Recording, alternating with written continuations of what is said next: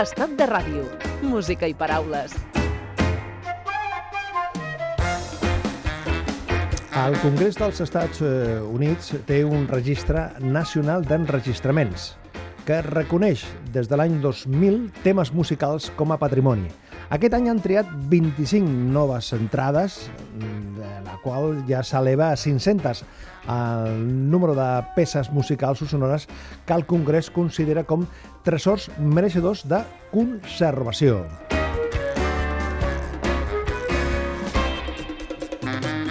I farem un repàs de la tria que han fet eh, de l'any 2007 i ho, farem amb un expert en música i en comunicació sonora, el Josep Maria Francino. Josep Maria, què tal? Encantat de compartir aquesta estona de nou antia amb tu Hola, a Soc de Ràdio. Escolta, aquest concepte de mm, eh, considerar tresors mereixedors de conservació, déu nhi no, els americans? Sí, bueno, jo que sóc un viciós, entre cometes, de tot el que és eh, les fonoteques, les hemeroteques, el guardar la història que fem als mitjans de comunicació, a mi em sembla fantàstic això, perquè aquesta paraula patrimoni de la humanitat tan manida per moltes coses, jo crec que aquí s'escau perfectament, no? Clar, i, a més a més no és tant una conservació física, perquè aquestes alçades les cançons, les, les, els, els arxius sonors, eh, segons quins ja estan eh, suficient protegits, sinó és posar en valor no? el que significa. Sí, clar, clar, donar-los un valor i esmentar-les com a tal. Mhm. Això eh, fora possible a Catalunya, a Espanya?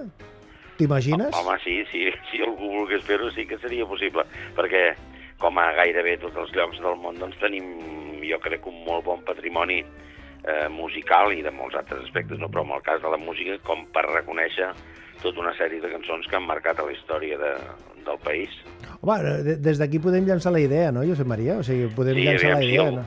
algun despistat l'acollia. Sí, perquè a, això no costa diners, vull dir, no costa diners, és, és aquesta declaració, no? és aquest fet i aquest reconeixement. Sí, sí, perquè el, tal com deies tu, les cançons ja existeixen, i ha suficients fonoteques i suficients espais on trobar-ho, no? Mhm. Però és, eh, és aquest reconeixement perquè quedi que aquests temes doncs, han tingut un, una significació especial, no?, dins del lloc on s'han fet. Doncs comencem aquest carrusel del recull d'aquestes 25 peces sonores de l'any 17 que el Congrés dels Estats Units ha decidit que forma part d'aquest, eh, d'aquesta manera d'estar d'una manera, amb un reconeixement eh, destacat. Stampation. Amb aquesta cançó de l'any 65. On a cloudy day. When it's cold outside, I've got the month of May.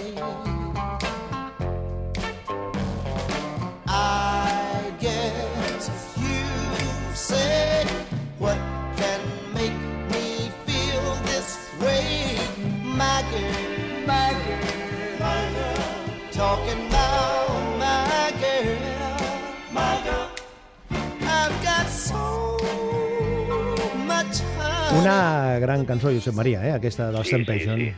Eh, era una cançó de Lottie Redding, que també que va ser fer la seva primera versió, Uh -huh. i bueno, va fer altres grans cançons com Respect, o... però normalment van tenir més èxit per altra gent, com el Respect, per exemple, doncs l'Aretha Franklin, o en aquest cas el. Michael per les Temptations, i ell tampoc va tenir temps de, de gaudir-ho gaire, perquè als 24 anys ja va morir d'un Mhm. d'un accident, vol dir que...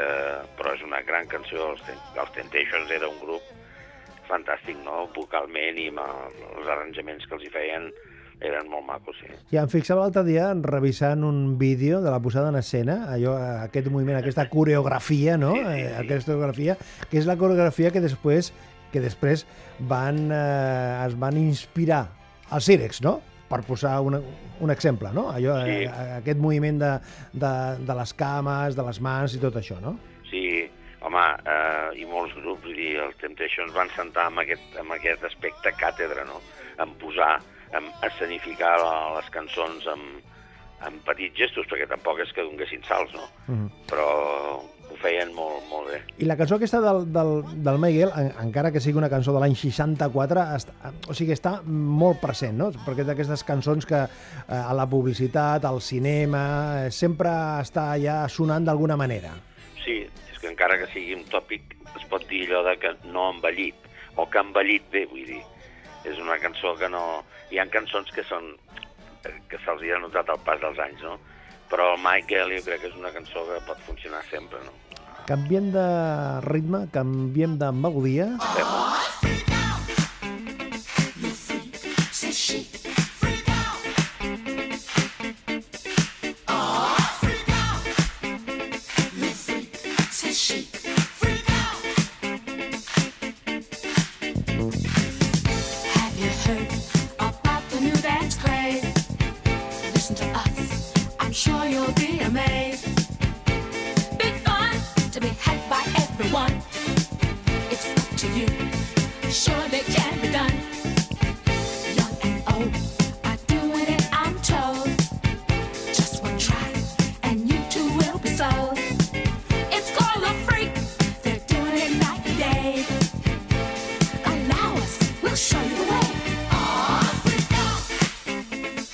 Sense cap dubte, Josep Maria, aquest Freak de Chic, eh, un clàssic i representatiu d'aquesta música per la pista de ball amb elegància. Eh? Sí, aquí eh, veníem amb aquella mescla de, entre el sul i el disco, Sí. que, que costa molt posar la línia, no?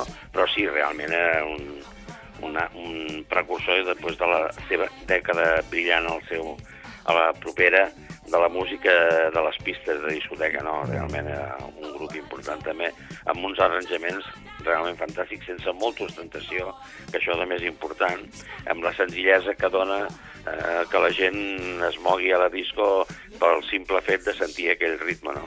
No, estava molt bé. Aquest, aquesta cançó també podem dir que li passa el mateix que, que la peça de Stampation, no? que el pas del temps eh, li manté Sí. la força. Eh? Sí, és que segurament ho direm de gairebé totes les cançons, perquè les que trien ja en saben de triar, ja. Clar. Vull dir, no, segur que no trien cançons d'aquells que és moda d'un dia i ja està. I punt. Doncs eh, Chic a la pista de ball i també va sonar i de quina manera a l'any 87 aquella peça que feien els Miami Sound Machine, Sí. és a dir, la Gloria Estefan. At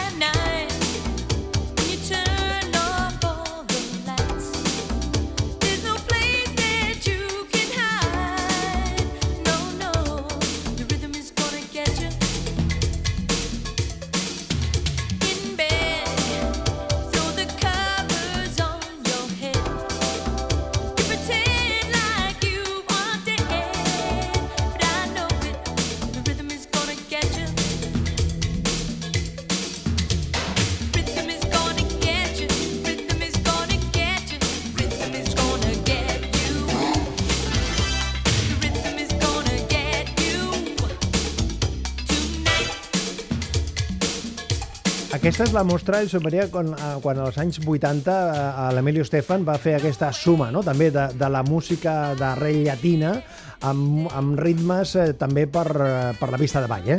Sí, realment van ser anys de glòria per la Glòria eh, i per l'Estefan, per l'Emilio, el seu marit, no? Sí, sí. Perquè molt important la tasca de, de, de, de l'Estefan, no tan sols a la part de composició, sinó la part d'arranjaments, no? El com aprofitava el tipus de veu de la Glòria per donar so amb aquestes cançons rítmiques, sobretot, i també molt, bueno, eren ja molt més eh, anys molt més després del que escoltàvem de, de, del xic, no? Mhm. Però mm, encara movent, movent el cos a les discoteques. Mm. I clar, fue, fe, f- després va haver la, aquesta evolució, no? Miami Sound Machine va fer Sí. el seu recorregut i després ja la Glòria va agafar el seu... Tot, tota la seva força, no? Va pujar al vol, sí. To- Totalment, totalment. realment el- l'Emilio la va llançar bé, diguéssim, no? La va posar a la llançadora amb la millor arma que tenia, amb el millor combustible, que eren aquelles cançons i sobretot els seus arranjaments. Ens situem eh, ara als anys 60 amb una cançó que va cantar el gran Tony Bennett que després es va convertir en un dels temes oficials de la ciutat de San Francisco. The loveliness of Paris seems somehow sadly gay. The glory that was Rome is of another day. I've been terribly alone and forgotten in Manhattan. I'm going home to my city by the bay. I left my heart in San Francisco.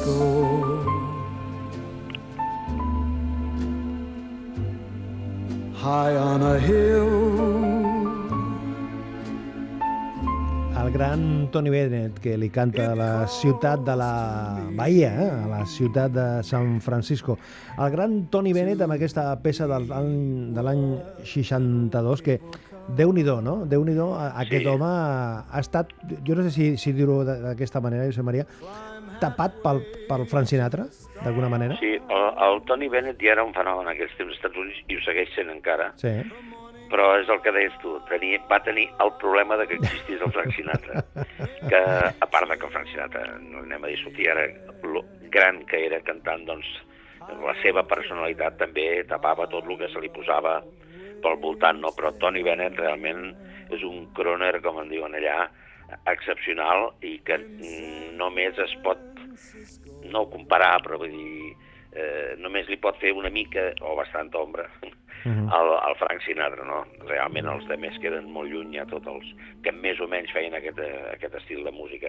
Tony Bennett tenia, una, a part de la seva veu prodigiosa, era la- l'entenabilitat del quan cantava, el que, com se l'entenia, vull dir, i com, eh, i com declamava, com dèiem els de ràdio d'abans, no? Era aquest I left my heart in San Francisco el diu d'una manera absolutament especial. Mm.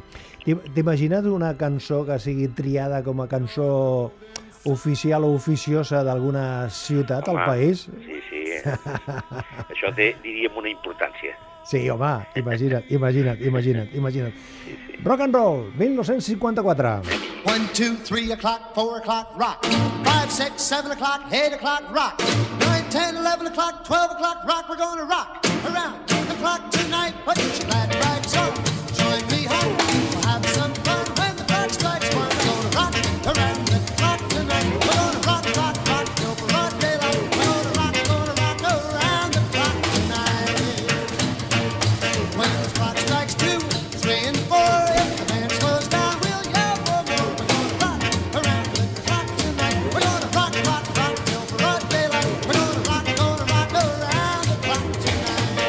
veritat és que m'ha sobtat, Josep Maria, que eh, aquesta iniciativa de reconèixer i de protegir, entre cometes, aquestes, aquests registres sonors, que fins ara aquesta peça del Big Alley no estigui en aquest paquet, eh? Sí, sí, sí, no, és estrany. Aquesta és la, és la cançó, eh, va ser el meu autobús al rock and roll, no? Quan tenia 7 anys Ahà. i vaig sentir el Vicarian i His Comets, eh, acostumat doncs, a sentir el, el Guardiola, el duo dinàmico i tal, que m'agradaven molt, però sense haver sentit l'Elvis Presley, quan aquella meva edat, Mhm. vaig sentir en una festa de gent gran aquest el Bill Haley i amb aquest Rock Around the Clock i realment allò em va fer un xoc, eh? Vull dir, eh, mira que era senzilla la, la cançó, la, la, la interpretació, però és que tenia... se'm mouen els peus encara, no? Mm. Eh, Podem dir que amb, amb, amb aquesta peça comenzó todo, amb això del, del rock? O, o, Jo crec- que per mi sí. Sí, no? Per mi sí, bueno, i per molta gent, no? Però el Bill Haley va ser... El que passa que no era tan guapo com el Presley, no? sí, no, no ens hem d'en- d'enganyar. L'Elvis. Presley va fer mitja cançó en tota la seva història. El que passa que, esclar, que cantava les dels altres amb aquella manera de fer-ho que magnetitzava tothom que l'escoltava. I del rock and roll del Big Alley eh, també han triat la banda sonora d'una de les pel·lícules més conegudes. hills are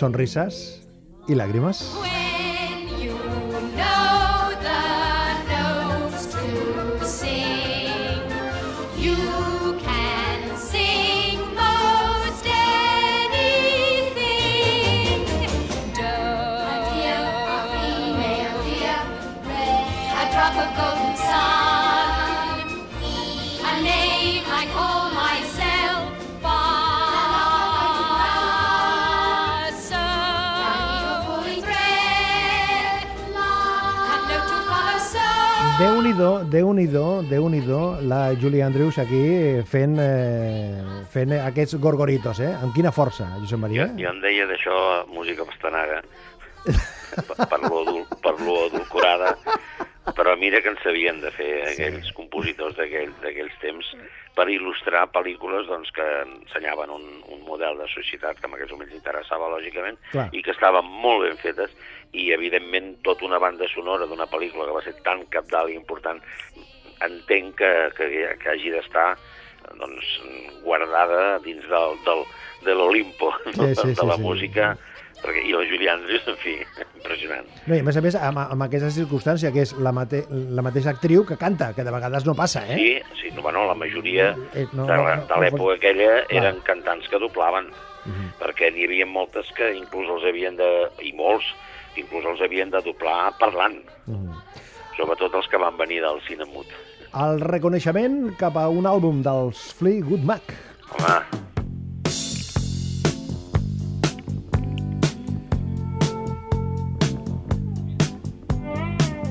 Diu, el Juan- diu el Juan Sánchez, el nostre tècnic, tot el mundo firmes, que està sonant Fleetwood Mac. Ah, Stevie Nicks.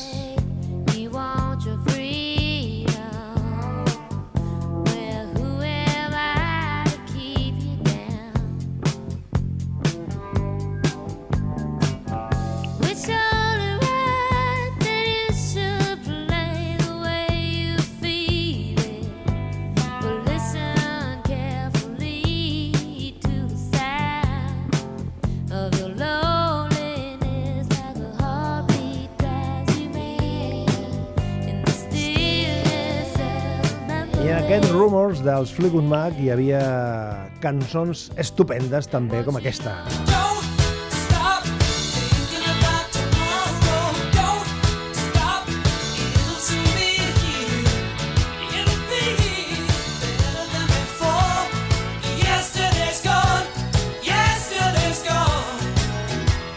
El millor, el més gran dels àlbums dels Fleetwood Mac, Josep Maria?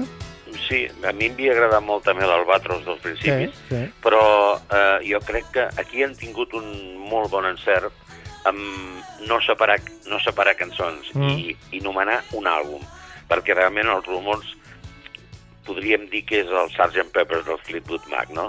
És l'àlbum més complet on estan tots a tope, eren molt bons instrumentistes i comandats pel, pel, Ma, pel Mike Fleetwood, el bateria, Sí. que els havia ajuntat, doncs, eh, van fer coses, coses molt importants, realment. I aquest àlbum Rumors, per mi, eh, em sembla molt bé que l'hagin fet sencer, perquè heu posat un parell de temes, però tot l'àlbum és realment sensacional.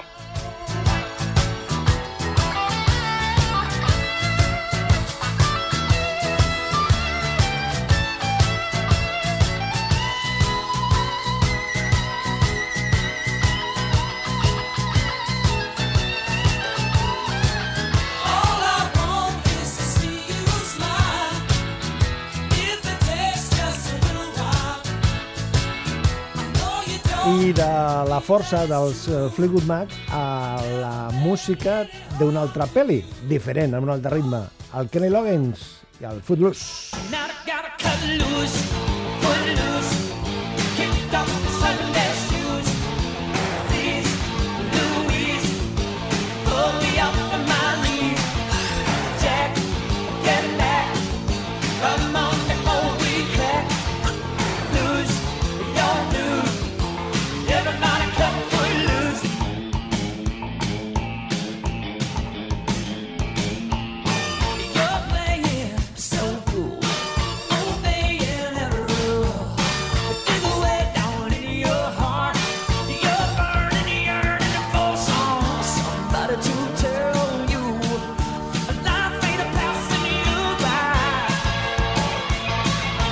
vegades es diu, no, Josep Maria, que hi ha pel·lis eh, que sense una cançó, sense una banda sonora potent, no seria un èxit. I, de, i, I de vegades hi ha cançons que si no formen part d'una pel·li tampoc passaria... O sigui, Sí. es, es quedarien una, una miqueta perdudes, no? És, és cert, jo eh, en aquest cas estic més per la cançó que per la pel·lícula. Completamente de acuerdo contigo, José María. I, el Kenny Loggins ho, ho va fer molt bé. I es va apartar una mica del que fèiem al Messina, Amb el Jim Messina, sí. que aquí teníem potser més, eh, vam conèixer més Loggins i Messina Sí. que no pas el Kenny Loggins sol, que també va editar, Mhm. i allà era poder una mica més country rock, i aquí era una mica més de rock, no? Però, però li va donar, per mi, eh, aquest tema donava més a la pel·lícula que a la pel·lícula el tema. Doncs una miqueta de Caribe, Calipso... Hombre. Hombre, hombre, hombre, hombre. Del Caribe. Gran Harry Belafonte.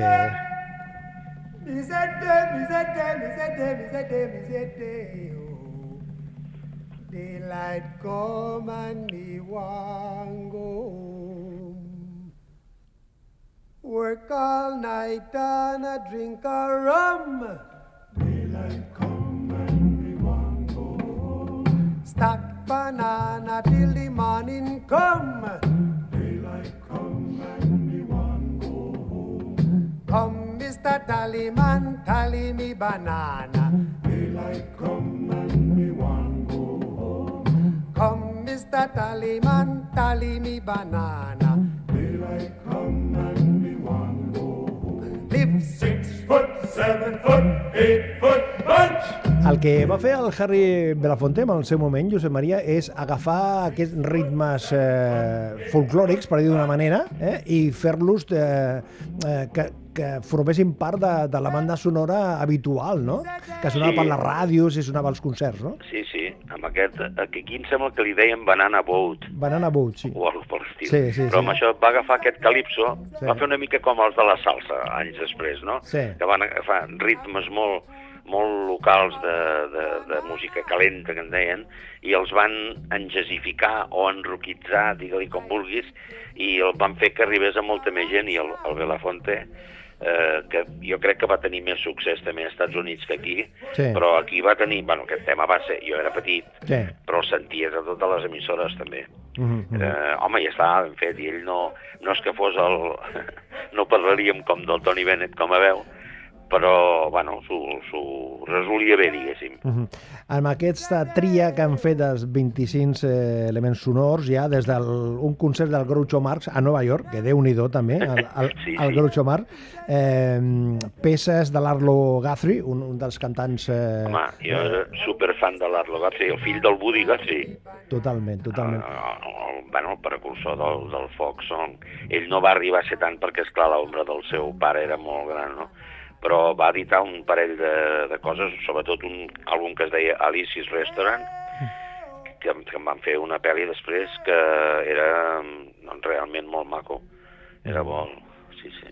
O sigui que eh, deixem aquí sobre la taula, Josep Maria, la idea de que algú la reculli, que estaria bé fer cada any una tria de cançons, d'elements sonors, per Sí. eh, fer aquest reconeixement, no?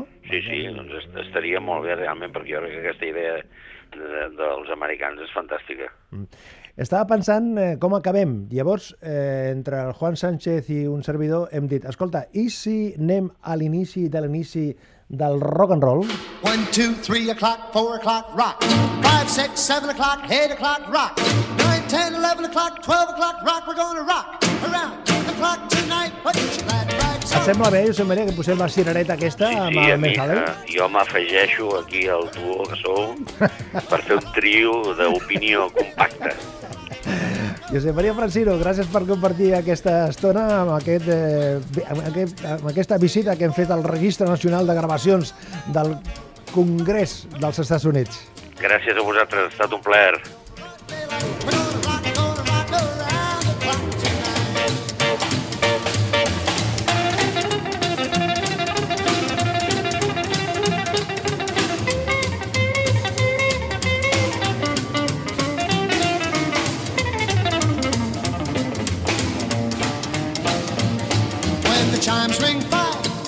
Seven.